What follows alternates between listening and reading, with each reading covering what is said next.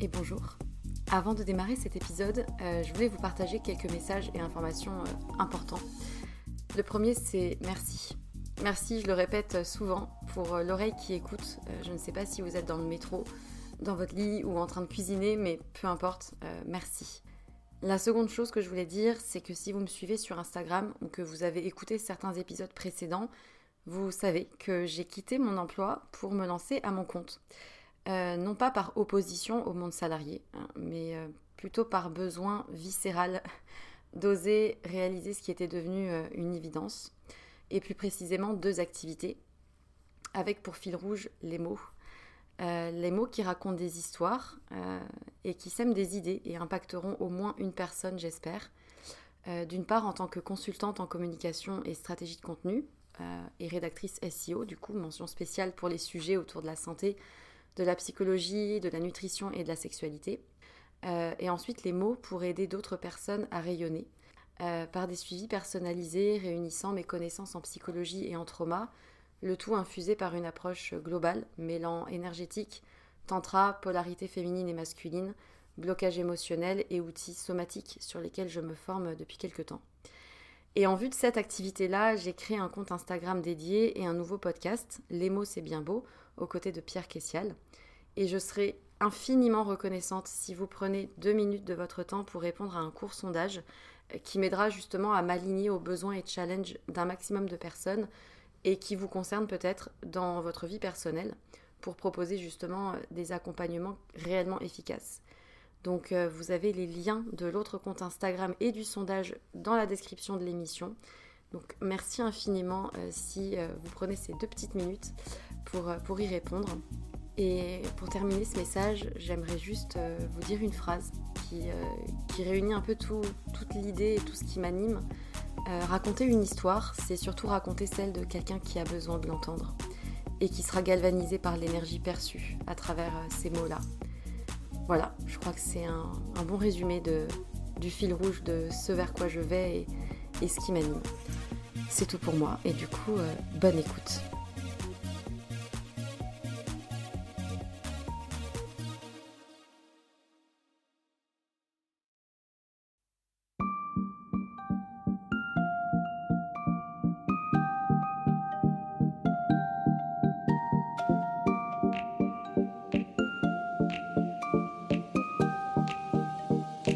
Bonjour et bienvenue dans un nouvel épisode de Sois sage et parle fort, le podcast pour oser, se changer, ne plus se conformer, rire, parfois pleurer, débattre de sujets et anecdotes variés. Je suis Marie et comme vous le savez, j'ai décidé d'arrêter d'être sage et de parler fort de ce que j'ai envie. Je vous retrouve aujourd'hui pour un sujet qui me questionne depuis quelques temps et même plusieurs années. Sans que ça soit non plus un truc dingue que je me demande tous les matins, disons que c'est un sujet qui m'interroge quand même pas mal. La télé-réalité. Vous savez, ces espèces d'émissions dites de divertissement où des participants interagissent et évoluent quelques semaines durant en mode collé-serré dans des espaces variés. Une île, une maison close, une ferme, bref. En général, ces émissions sont un étalage de ce qui est prétendu être la vraie vie des vrais gens. Si vous me connaissez un peu, vous pouvez vous douter que ces programmes m'insupportent totalement. Genre, passer plus de 5 minutes devant des images des anges ou des Marseillais ou même Colanta me file l'impression d'avoir une fuite de neurones. Comme si mon cerveau n'arrivait pas le moins du monde à intégrer le concept. Étalage de corps dénudés, langage très approximatif, réaction incongrue, engueulade, mise en scène, bref, ce que j'appelle un petit peu du cas social à la sauce télévisée. Par-delà le fait que je déteste complètement ces émissions, je peux pas m'empêcher de me poser plusieurs questions. Déjà, qui regarde ces émissions? Et désolé si vous êtes concerné. Si elles existent encore, c'est bien quand même qu'il y a une audience. Et pourquoi des gens regardent ça? Et enfin, et surtout, le plus intéressant, qui sont ces candidats qui en sont venus un jour à vouloir participer à ce genre de délire un peu étrange et quand même très narcissique. Bref, euh, cet épisode a pour but non pas de dire à quel point ce genre d'émission est débile, ou qu'il est fou de laisser ses enfants les regarder, mais plutôt de réfléchir et analyser qui et pourquoi certaines personnes en viennent à s'inscrire pour participer. Et qu'est-ce que ça génère chez ceux qui regardent? Je n'apprendrai rien à personne en disant que la télé-réalité donne une image très fausse et artificielle. Elle met en scène des rapports humains qui sont manipulés, qui sont factices et qui sont faits pour divertir. si tant est que l'on puisse considérer cela comme un divertissement. Bref, euh, la télé-réalité commence quand même à dater un peu. Elle est arrivée, pour rappel, dans les années 2000, en France, avec le célèbre Love Story. Je ne vais pas revenir sur toutes les saisons et toutes les émissions qui ont suivi, mais on a eu entre autres Secret Story, Les Anges, dans une certaine mesure tout ce qui était Pop Star, Nouvelle Star, Star Academy, Masterchef, Top Chef, Un dîner presque parfait, Colanta, bref. Et je ne sais pas si vous vous en rappelez, en cherchant un petit peu, voilà sur quoi je suis tombée. En 2011, l'un des participants de Secret Story, qui s'appelait François Xavier, s'est suicidé. Et il s'en est suivi des travaux et des analyses réalisés par le CSA qui avait ouvert une commission pour établir quels étaient les dangers de la télé-réalité. À l'époque, ce qu'il en était sorti, c'est qu'il fallait évidemment revoir la manière de réaliser les émissions afin qu'elles soient moins néfastes pour les téléspectateurs. Certes, cela dit en passant, ça ne semble pas vraiment s'être arrangé vu les dernières aberrations télévisuelles que j'ai pu voir passer, avant de très très vite zapper par crainte de me brûler des neurones au passage. En tout cas, le CSA a conclu bien gentiment qu'il fallait revoir les procédures des castings, protéger le public jeune en mettant des avertissements et, je cite, informer des réelles conditions de tournage à partir de quand une personne se dit tiens, si j'allais candidater pour les Marseillais de je ne sais où, histoire d'être filmé H24 à moitié nu et de me tourner en ridicule? Je me suis toujours posé cette question. Et comment ensuite est-ce que les jeunes peuvent être influencés au point de vouloir y participer? Ça me semble dingue. J'ai fait quelques recherches sur le sujet des téléréalités et à titre d'information, il y a une télé-réalité somalienne qui avait été financée par l'ONU et qui était inspiré de The American Idol, une sorte de nouvelle star à l'américaine. À l'époque, en Somalie, il y avait un groupe terroriste djihadiste, Al-Shabaab, qui allait jusqu'à interdire les sonneries musicales des téléphones. Il y avait euh, une guerre civile continue, une oppression terrible par ce groupe djihadiste. Et l'émission qui avait été euh, soutenue par l'ONU avait finalement permis de bouleverser le pouvoir détenu par le mouvement Al-Shabaab et l'émission s'appelait Inspire Somalia. Malgré tout, elle avait permis aux participants de renverser l'emprise du mouvement, bien qu'ils aient risqué leur vie en participant à cette émission. Donc dans l'histoire de la télé-réalité, ça a été aussi un moyen de permettre à des inconnus et à des citoyens de reprendre le pouvoir. Là, c'était vraiment un exemple très particulier. Pour en revenir à la France, 40% des jeunes de 15 à 25 ans déclarent suivre les anges. 40%, je trouve ça juste énorme. Alors pour rappel, le concept de cette émission comme les Marseillais ou encore les Ch'tis, ce sont des jeunes qui recherchent la célébrité, qui sont mis ensemble dans une maison et qui suivent les ordres d'une sorte de bouqueuse pour rester dans l'émission et atteindre cette célébrité. Euh, bon, je n'avais même pas connaissance du concept avant d'être allée chercher parce que vraiment, je n'arrive même pas à passer 5 minutes devant, c'est pas possible. Et dans une interview, le psychologue Jean-Yves Flamand parlait de la télé-réalité et disait que dans ces émissions, plusieurs valeurs sont mises en avant. On a l'individualisme, compétition et désir de célébrité. Et on est en fait dans une ambiance de concurrence extrême où les participants sont tous jeunes et ont tous la même tronche, clairement. Aucun ne semble se démarquer, aucun ne semble cultiver. Bref, c'est quand même des gens qui semblent assez limité. Ce qui est bon à savoir aussi, c'est qu'un chercheur en psychologie, Alain Lieury, a déploré la pauvreté effrayante du vocabulaire des participants. Dans ses émissions, on peut retrouver à peine 600 mots de vocabulaire en moyenne, contre 1000 dans une bande dessinée et 27 000 dans un manuel scolaire de primaire. C'est dire la pauvreté du vocabulaire qui est utilisé. Une autre des déviances qui est observée dans les téléréalités, c'est le sexisme qui est poussé à son paroxysme ça n'est une surprise pour personne. Dans toutes ces émissions, les femmes sont présentées comme étant soumises, comme étant stupides, elles ne sont considérées quasiment que pour leur physique. Et c'est une étude du CSA, encore une fois, qui en 2016 a rapporté que les mises en scène de ces émissions véhiculaient des rapports particulièrement sexistes. Que penser de l'audience qui est à 40% de 15 à 25 ans, qui voit ces images-là, et qui donc se conditionne à des relations quand même déséquilibrées entre les hommes et les femmes. On peut citer L'amour est dans le pré, ou encore Le Bachelor, où finalement on a à chaque fois un étalon qui est célibataire, qui est face à un troupeau de poulettes jugées sur leur physique ou sur leur propension à se soumettre. Et on n'a jamais une femme issue d'une catégorie socio-professionnelle du genre cadre supérieur ou chercheuse. Non, c'est toujours des femmes qui sont plutôt pas très cultivées, et ces émissions véhiculent clairement des valeurs sexistes, un narcissisme poussé à l'extrême et un voyeurisme sans limite. Alors, encore une fois, ma question elle revient, que penser des personnes qui intègrent ces émissions? Dans une étude euh, réalisée par Serge Tisseron, intitulée L'intimité surexposée en 2011, cet auteur parlait d'extimité pour définir la tendance à dévoiler sa vie intime. Et en réalité, l'envie de se dévoiler à l'autre, c'est quelque chose qui est naturel. Le problème qui se pose avec ces émissions, c'est que elles véhiculent l'idée que l'intimité n'a pas sa place, et qu'il convient d'étaler toute sa vie à des milliers de personnes, que c'est la norme. Est-ce qu'on doit parler d'exhibitionnisme? Pas tout à fait, parce qu'en fait un exhibitionniste cherche à exposer toujours la même chose de manière ritualisée.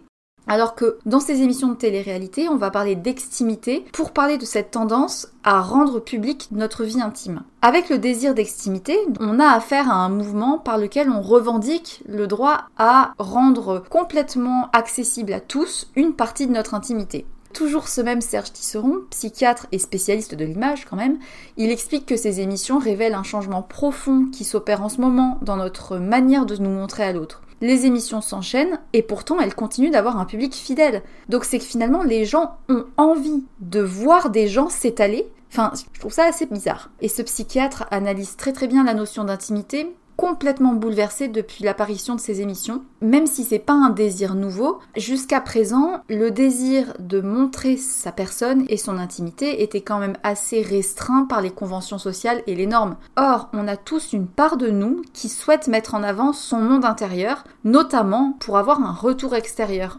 approbateur de l'autre ou une validation sur la manière qu'on a de penser et de mener sa vie. Il est normal de chercher quelque part le regard de l'autre sur qui on est. Mais en fait, ce sont nos modes de communication qui les ont facilités. Quand on pense aux réseaux sociaux, à Instagram, aux chaînes YouTube, aux médias, et les émissions de télé-réalité sont venues propulser des gens jusqu'alors inconnus dans une espèce d'étalage permanent de ce qu'ils ont de plus intime et qui les ridiculise presque. Alors pour ceux qui sont un peu branchés psycho, vous avez peut-être déjà dû entendre que pour devenir soi et prendre place dans la vie, on avait besoin de l'autre et de sa perception. Parce que finalement, en nous montrant à l'autre, il se dévoile à son tour. Donc finalement, ce désir d'extimité se comprend. Il a une raison en fait psychologique. Et ça, avant de faire mes recherches, je l'ignorais. Mais regarder ces émissions a quand même des conséquences beaucoup plus importantes que simplement échanger avec des gens dans la vraie vie. Dans une étude de 2011, intitulée Les faux paradoxes de la télé-réalité, ont été établies des conséquences sur les gens qui regardent ces émissions. À court terme, les téléspectateurs ressentent des émotions selon les images, de la colère, de l'excitation, de la frustration à ne pas savoir qu'est-ce qui va se passer, à devoir attendre la suite, à courte durée, le visionnage de ces images peut entraîner parfois des comportements violents et de l'agressivité, chez les plus jeunes en tout cas lorsqu'ils voient en continu des scènes violentes. Les études révèlent qu'à plus long terme, en regardant ce genre d'émissions de manière régulière, les téléspectateurs deviennent de moins en moins choqués face à la violence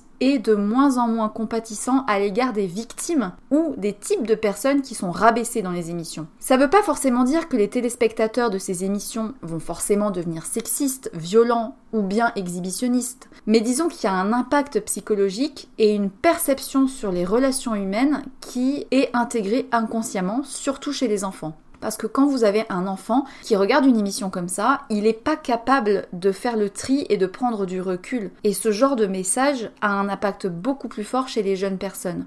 La télévision a pris de plus en plus de place dans les foyers depuis les années 50. Pourtant, les études révèlent qu'il n'y a pas eu spécialement une hausse de la violence. Par contre, il y a eu une hausse de la petite délinquance. Après, est-ce qu'on doit vraiment établir une relation de cause à effet? Ça, ça reste moins sûr. La question qui demeure et que je me pose, c'est est-ce que c'est par un phénomène d'imitation? Peut-être. En tout cas, ce qui est probable, selon moi, c'est que assister depuis son canapé à l'étalage intime de classes favorisées ou de personnes riches peut éventuellement amener des classes défavorisées à ressentir de l'injustice. Ensuite, la chose qui me paraît aussi probable, c'est que en véhiculant des clichés et des stéréotypes, ainsi que des façons d'être avec les autres et au monde, bah, la télévision influence la manière de penser des téléspectateurs. Pas tous, mais potentiellement une partie. La publicité, par exemple, elle est vendue comme un reflet de la réalité et des relations qu'il existe dans notre société actuelle.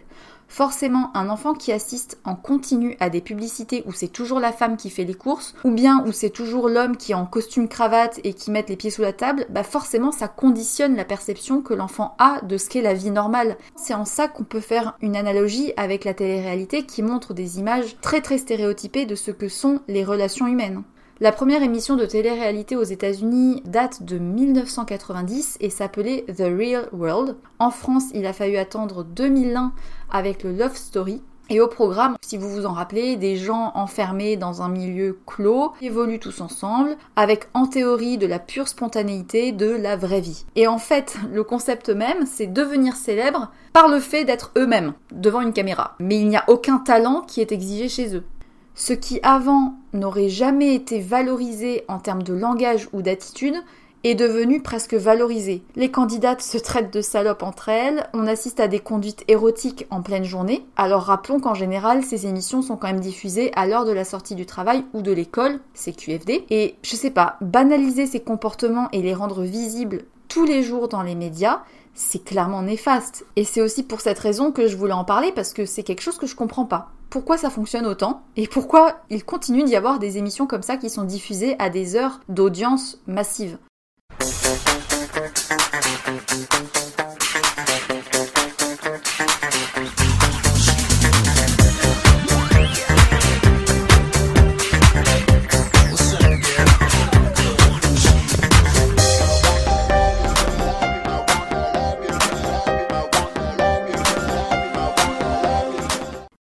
Dans la télé-réalité, finalement, aucune compétence n'est requise.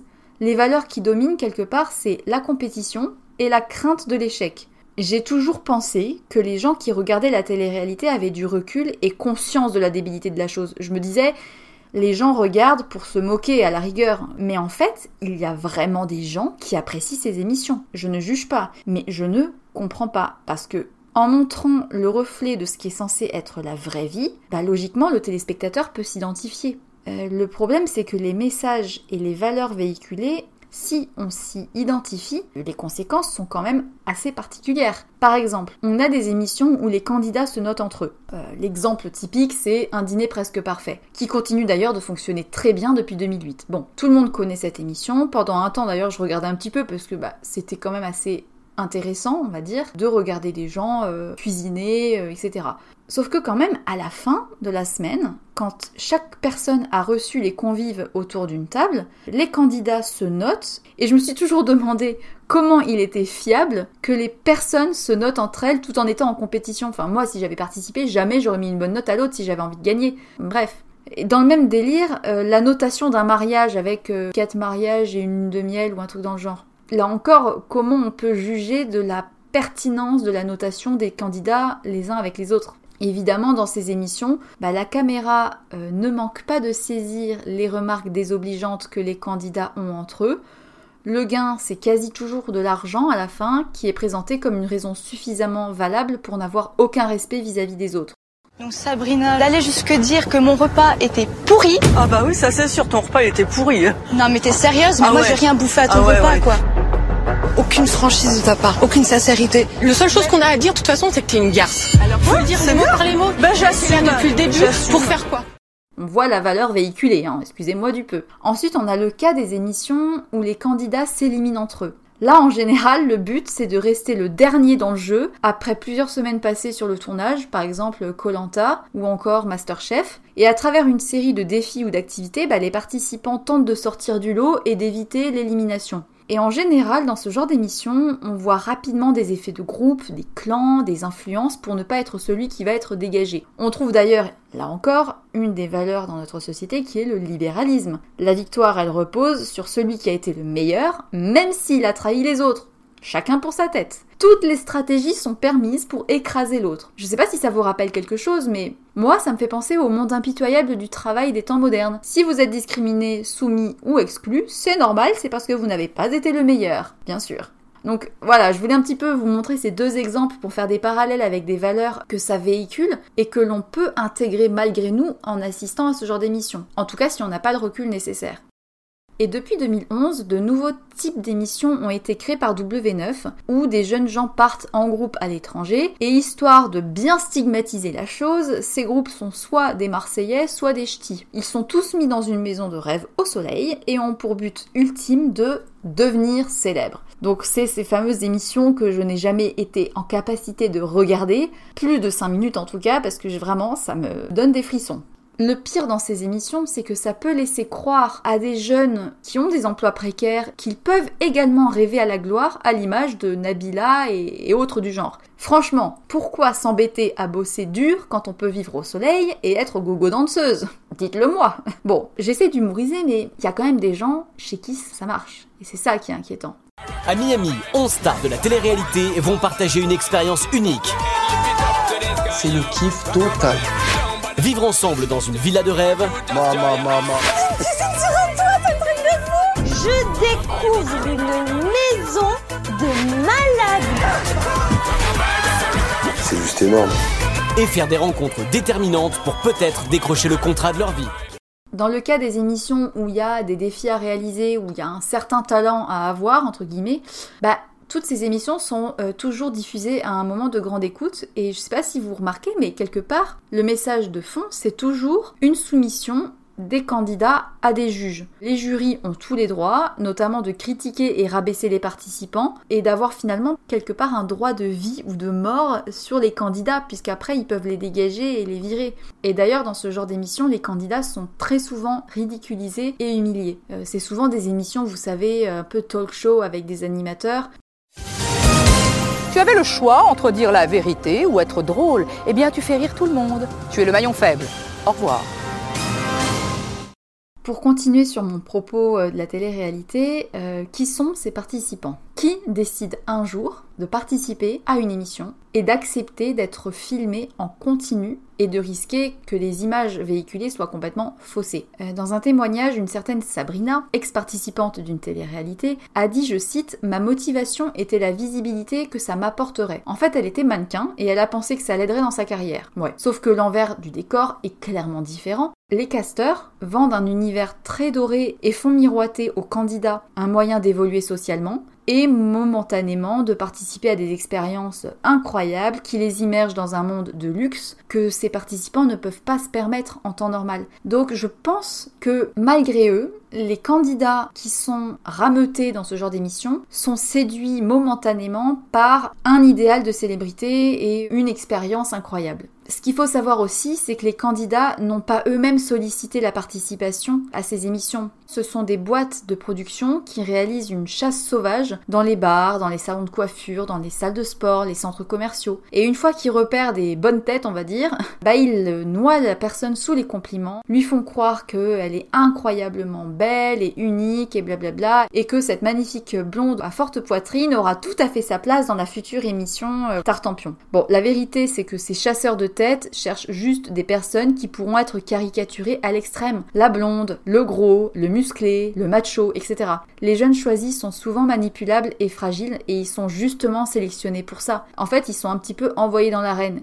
Et du coup, quand j'ai fait mes recherches sur la télé-réalité, je me suis rendu compte finalement que les victimes dans l'histoire, c'est les candidats. D'autant plus que les boîtes de production ont déjà conçu leur scénario. Le public, lui, il attend des rebondissements, des disputes, des clashs, des jalousies. Et souvent, la manière dont est diffusée l'émission fait justement en sorte d'influencer le discours que les personnages tiennent. Beaucoup de participants d'ailleurs ont confirmé que l'image qui avait été montrée avait été totalement manipulée ils sont quelque part contraints de faire les marionnettes, de se tourner en ridicule et de dire des choses contre leur gré. Dans plusieurs émissions d'ailleurs, on retrouve des sortes de confessionnals, vous savez, où s'expriment les participants comme s'ils se confiaient à nous. La vérité c'est que derrière la caméra, il y a un journaliste qui leur pose des questions très très ciblées et qui les relance jusqu'à ce qu'ils crachent exactement ce que la production veut entendre. Un des autres outils pour les contrôler, bah, c'est de jouer avec leur fatigue et les nerfs. Il est évident que le manque de sommeil, ça basingue complètement les émotions et ça rend fleur de peau. Parfois, certaines émissions empêchent de dormir les participants avec la lumière tout le temps allumée, les réveils nocturnes avec la musique à fond, enfin, genre de choses que personne pourrait supporter. L'autre élément qui est souvent utilisé, vous avez sûrement remarqué, c'est l'alcool. Ils sont très souvent à faire la fête et à boire plus que de mesure, et une fois euh, c'est très facile de déborder et d'avoir des comportements déviants. Ces émissions d'enfermement, elles font miroiter l'idée que la célébrité et le succès s'acquièrent par le moindre effort.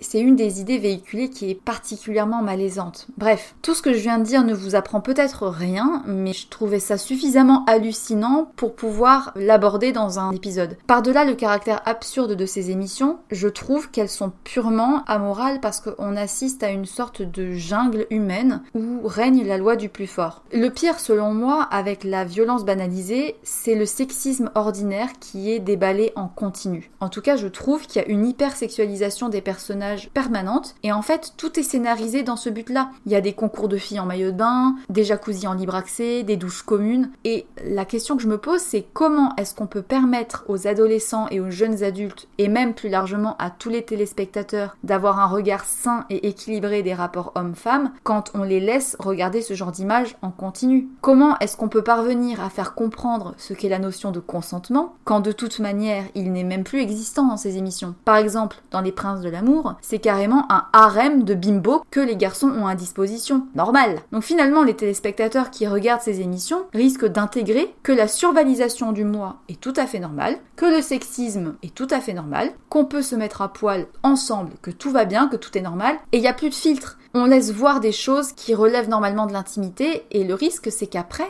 les gens qui ont intégré ces schémas les reproduisent dans la vraie vie comme si c'était devenu normal. C'est de la voiture en roulant à la tête de ma mère, je te le dis. Tu vas faire quoi? Je te parle pas. Tu me parles pas? Non mais comme Oui, ça, je te parle genre, pas. non mais Jessica, Mais je suis en quoi, train de quand parler même, comme- je suis en train de te parler Je te dis un- qu'on joue pas au jeu des problèmes, il y a plein de Mais problèmes. t'es qui Tu es la patronne, tu décides de si on joue le jeu de Mais toi, problème t'es qui Mais Bah, mais- frère, euh, la tête de ma mère. Moi, je vois pas avec elle, ma mère. Tu vas faire quoi? Ensuite, pour approfondir le sujet, j'ai essayé de me demander pourquoi est-ce que ces émissions-là étaient un succès. On sait tous quelque part que c'est biaisé, que c'est des images qui sont manipulées, et pourtant il y a quand même beaucoup de gens qui regardent. La télé-réalité, en fait, elle se fonde sur des éléments très psychologiques et sociologiques, un peu comme le fait le cinéma. En fait, les émissions de télé-réalité sont un lieu où est étalée une version de la société à un moment T, ou du moins la conception qui en est faite. Le réalisateur et scénariste Jean-Jacques Beinex disait d'ailleurs en 2004 que ce qui différencie ces émissions, c'est qu'elles incorporent l'ensemble des facteurs individuels qui font le succès, compétition et appartenance, identification, gain rapide, voyeurisme. Alors déjà l'identification, bah en mettant des gens, on va dire ordinaires, le spectateur imagine que ce sont des vraies personnes qui pourraient être lui. En fait, il se voit un peu à travers l'écran sur certaines réactions ou sur certaines situations. Et en transformant les gens ordinaires en célébrités, ça laisse croire au téléspectateur que lui aussi, il pourrait vivre ce genre de situation. Ensuite, il y a aussi un sentiment d'évasion. Les émissions de télé-réalité vendent quand même des aspirations universelles. Passion, l'argent, la gloire, le succès, la liberté, l'interdit, la séduction, l'aventure. Bref, tout un tas de rêves plus ou moins inaccessibles, en tout cas dans cette proportion-là. Et dans ces émissions, tout est exagéré. Nos anges emblématiques auront pour mission de coacher mais aussi de mettre à l'épreuve les anonymes. J'ai envie de rentrer chez moi. Moi, je suis, je suis pas un juge, on est là pour vous. Rendez-vous pro, Si vous foirez, Paris Orly. histoire d'amour, C'est mon coup de cœur. Ouais, tu m'as fait souffrir. mais aussi tension.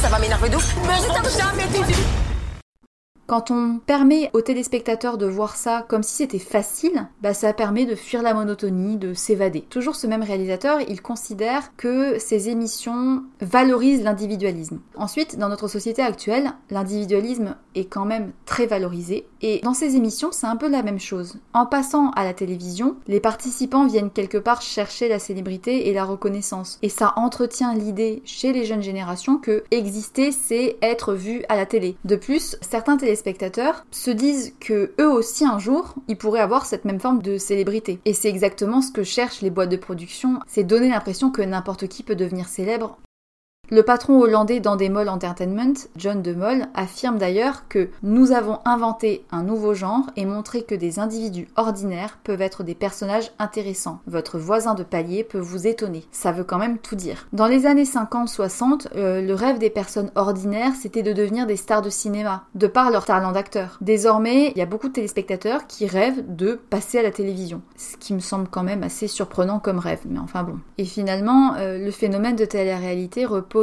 entièrement sur l'exhibitionnisme. Ce sont des gens qui acceptent d'être vus par des millions de téléspectateurs. La conséquence aussi sur le téléspectateur, euh, c'est le pouvoir, ou en tout cas l'impression d'avoir du pouvoir, puisque en ayant la possibilité d'éliminer ou de garder des participants, le téléspectateur, il a un peu l'impression d'avoir un certain pouvoir sur l'émission et sur son déroulement. C'est comme avoir un droit de vie ou de mort sur des personnes dans le petit écran. Et plus le téléspectateur a l'impression de décider du déroulé de l'émission, plus il est dépendant et il accroche. Une autre des valeurs véhiculées par euh, la télé-réalité, c'est la compétition. Ça ressemble un petit peu au sport finalement. Et les téléspectateurs finissent presque par apprécier de voir les mal-aimés ridiculisés ou soumis.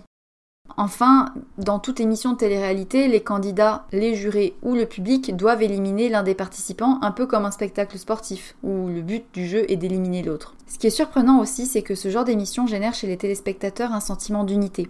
C'est d'ailleurs ce que disait Estelle Lebel, professeure à l'Université de Laval au Québec, et elle affirme que ces émissions permettent peut-être d'assouvir des besoins sociaux qui ne sont plus pris en charge par une société faite de solitude et d'individualisme. Parce que finalement, de voir des personnes cohabiter, forcées à se parler et à surmonter des épreuves entre eux, bah ça donne presque l'illusion d'unité avec ces personnes. Et d'ailleurs, je sais pas si vous avez déjà vu, mais il y a plusieurs chaînes de télévision qui ont créé des sites, des blogs ou des forums dédiés pour que le public puisse entretenir une relation virtuelle avec les personnes de la télévision, ce qui est bien évidemment un leurre. Une des autres caractéristiques de la télé-réalité, c'est le voyeurisme. Ce voyeurisme se traduit par le besoin permanent de savoir comment peut vivre le voisin. C'est peut-être d'ailleurs cette possibilité d'avoir accès à l'intimité des autres qui justifie le succès de la télé-réalité. Et puis avec les extraits inédits, les blogs, les forums, les images divulguées au compte-gouttes, bah, le public il est invité à garder un contact permanent et observer les moindres faits et gestes des candidats. Et finalement, la caractéristique la plus drôle, si je puis dire, de la télé-réalité, c'est que elle met en avant des comportements complètement ordinaires en les mettant en scène. Boire, manger, dormir, séduire.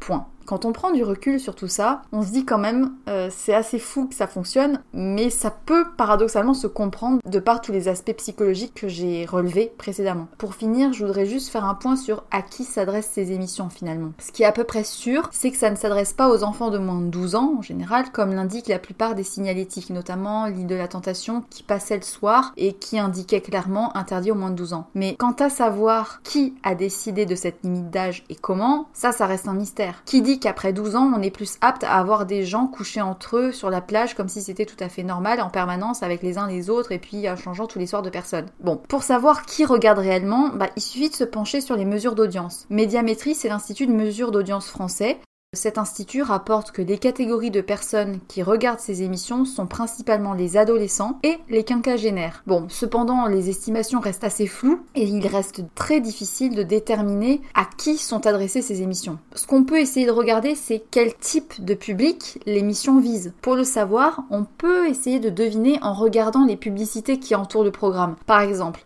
avant et après l'île de la tentation, à la télé, on a souvent des publicités pour les préservatifs du Rex. Donc on peut se dire que ça concerne plutôt des jeunes adultes, euh, je sais pas, entre 20 et 35 ans. Mais encore une fois, pas sûr que ce soit eux qui regardent. Ensuite, on peut aussi se pencher sur le programme en lui-même. Mais encore une fois, ça nous répond pas trop à la question de qui regarde et pour quel public il est fait. Bon, je suis sûre que si vous avez déjà regardé ces émissions, un petit peu ou plus, vous avez sûrement déjà entendu comment peux-tu regarder cette émission? Ou comment les jeunes peuvent-ils regarder ça? Et eh bah ça, figurez-vous que je me le demande bien.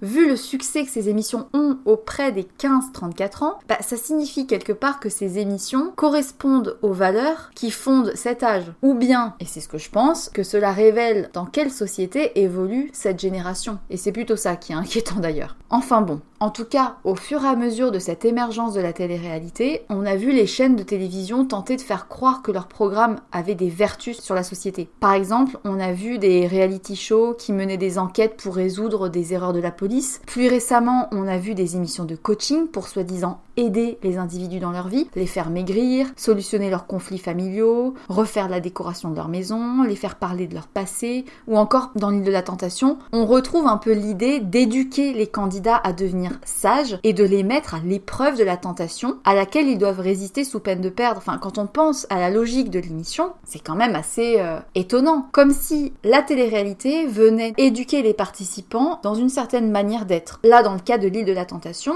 elle met souvent en avant et en scène des questions qui se posent souvent à l'âge adulte. Euh, le fait d'être amoureux, de savoir si l'être aimé nous aime en retour, de savoir si la relation va durer, si on va résister à la tentation, etc.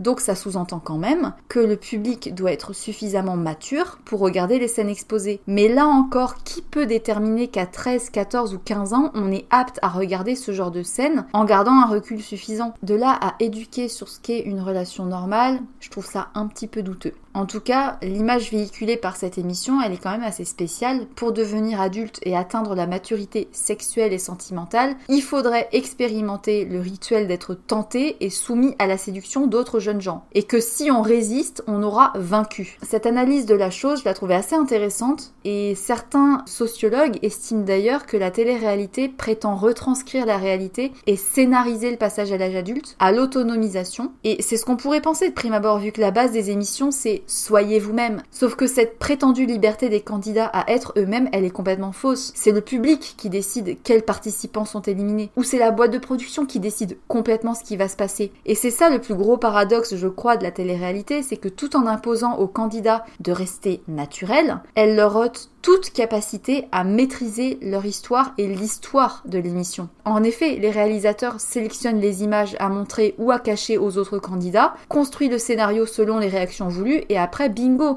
avec tout ce que j'ai dit avant, l'alcool, le manque de sommeil, tout ça mis bout à bout, ça entraîne des comportements complètement disproportionnés. Dans Secret Story, on a même la voix qui ordonne aux candidats tel ou tel comportement, et ces derniers se soumettent totalement sans même la remettre en question.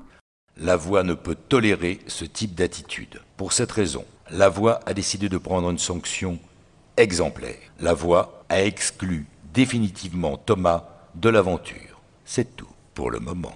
Par conséquent, de tout ce que je viens de dire, la question que j'aimerais poser, c'est comment est-il possible de permettre aux candidats de devenir indépendants, autonomes et adultes quand on les place comme des objets manipulables Et les témoignages de certains candidats après leur participation est sans équivoque. Ils racontent qu'ils ont le sentiment d'avoir été influencés, manipulés et trahis. Certains ont même menacé de porter plainte contre les productions pour avoir tenté de leur faire dire des choses fausses, en prétextant par exemple qu'ils n'étaient absolument pas filmés. Personnellement, je pense que ces personnes ne sont pas non plus stupides au point de foncer dans ces programmes tête baissée. Je pense plutôt qu'ils acceptent à peu près la mise en scène et leur soumission tant que le rendu leur est favorable et dès qu'il y a des dérapages, ben ces jeunes gens considèrent avoir été trahis. Mais je trouve ça assez malhonnête de la part des candidats de dire après coup ah mais j'ai été trahi etc. Ou alors ils sont vraiment débiles mais bon ça c'est autre chose. La conclusion que l'on peut tirer est peut-être que ces candidats sont loin d'être adultes et qu'ils font preuve d'une immaturité assez impressionnante. La maturité, selon les sociologues, dépend de trois critères. L'expérience, l'ouverture d'esprit et la capacité à être soi-même. Il suffit de regarder 5 minutes une de ces émissions pour comprendre qu'ils ne sont dotés d'aucun des trois. Genre vraiment. Déjà l'expérience, clairement, il suffit pas d'une dizaine de jours ou d'un mois pour acquérir de l'expérience. Quand on entend au bout de trois jours, je ne sais pas si je vais craquer et tomber amoureux, c'est peut-être bien la femme de ma vie. Voilà. Ensuite, pour l'ouverture d'esprit, à écouter les candidats, ils passent chaque seconde de chaque minute de cette émission à s'auto-analyser et à regarder les moindres mots des uns et des autres et de s'imaginer les réactions et ce qu'ils pensent, machin. Sauf que clairement, c'est pas du tout des raisonnements dignes d'un livre de psychologie, mais plutôt des interprétations très très simplistes. D'ailleurs, vu à quel point le monde semble tourner autour de ces personnes, il est difficile d'envisager une certaine ouverture d'esprit. Je dirais même que ces émissions encouragent à faire preuve de narcissisme. Donc en plus de révéler l'immaturité totale des candidats, bah, les émissions font tout pour les maintenir dans un statut d'enfant. On est loin de l'autonomie qui est revendiquée par ces émissions de télé-réalité. De tout ce que j'ai dit jusqu'à maintenant, je ne sais pas s'il faut conclure que la génération actuelle est immature, que ma génération est irresponsable ou qu'elle perpétue des comportements enfantins, mais en tout cas effectivement on peut se poser la question de savoir si aujourd'hui notre génération a autant la capacité à prendre les choses en main et à s'autonomiser que les générations précédentes. Alors oui, on est dans une génération globalement plus assistée ou qui obtient les choses peut-être plus facilement, Peut-être que les générations précédentes étaient plus matures, peut-être qu'elles vivaient des expériences réelles d'autonomisation, peut-être aussi qu'effectivement de nombreux adolescents sont servis à la petite cuillère par des parents surprotecteurs qui donnent trop ou ne leur donnent plus le goût de l'effort et de la sobriété. Et quand je parle de sobriété, je parle de minimalisme, de laisser l'enfant jouer et créer avec un rien plutôt que de lui mettre un biscuit dans le bec et un écran sous les yeux. Je dérive un petit peu de sujet, mais pas tant que ça. Je pense que l'on peut clairement faire une association et un lien entre le fait que la télé-réalité connaisse autant de succès et peut-être les nouvelles valeurs qui font notre génération actuelle, à savoir avoir une vie beaucoup plus facile, beaucoup plus simplement, étaler plus son intimité aux autres, pourquoi, pour quelles raisons on n'arrive plus à se cacher, etc. etc. Outre le fait que j'étais très curieuse de comprendre les aspects psychologiques de la télé-réalité, le pourquoi du comment, de qui y participe, de qui regarde, de pourquoi on regarde, de pourquoi on ne devrait pas regarder, j'avais surtout envie de, ouais, de décortiquer un petit peu euh, ce domaine que je ne connais pas, que je ne maîtrise pas, et qui me semble quand même très très dangereux, que ça soit pour les participants, mais aussi pour les téléspectateurs. Et donc si euh, vous avez vous-même regardé des émissions de télé-réalité, si vous avez l'habitude d'en regarder ou si au contraire vous les détestez, bah n'hésitez pas à me faire votre retour, à venir me dire euh, ce que vous en pensez. Vous savez où me trouver, que ça soit sur Instagram euh, Marie Lagraine ou sur mon site ou en privé par mail. Bah, je répondrai avec plaisir à vos messages et vos remarques. Je suis curieuse de savoir ce que vous en pensez. Peut-être que vous ne serez pas d'accord avec ce que j'ai dit. Je n'ai lancé le sujet que pour qu'il soit discuté, parce que je pense qu'il est discutable. Et encore une fois, tout n'est peut-être pas à jeter dans la télé-réalité. Bon, personnellement, je m'en passe complètement sans souci. Mais après tout, peut-être que ça peut euh, apporter quelque chose à ceux qui regardent. J'espère que cet épisode vous aura intéressé, vous aura peut-être appris des choses, ou en tout cas vous aura permis de vous poser peut-être les mêmes questions que moi. Encore une fois, ben, je vous remercie beaucoup pour votre écoute et pour euh, vos messages qui me font toujours très plaisir. Je vous souhaite une très très belle journée, et puis surtout n'oubliez pas, soyez sage un peu et parlez fort. Everybody in your crew identifies as either Big Mac Burger, McNuggets, or McCrispy Sandwich. But you're the filet fish Sandwich all day. That crispy fish, that savory tartar sauce, that melty cheese, that pillowy bun. Yeah, you get it. Every time. And if you love the filet of fish, right now you can catch two of the classics you love for just $6. Limited time only. Price and participation may vary. Cannot be combined with any other offer. Single item at regular price. Ba da ba ba ba. Beaucoup.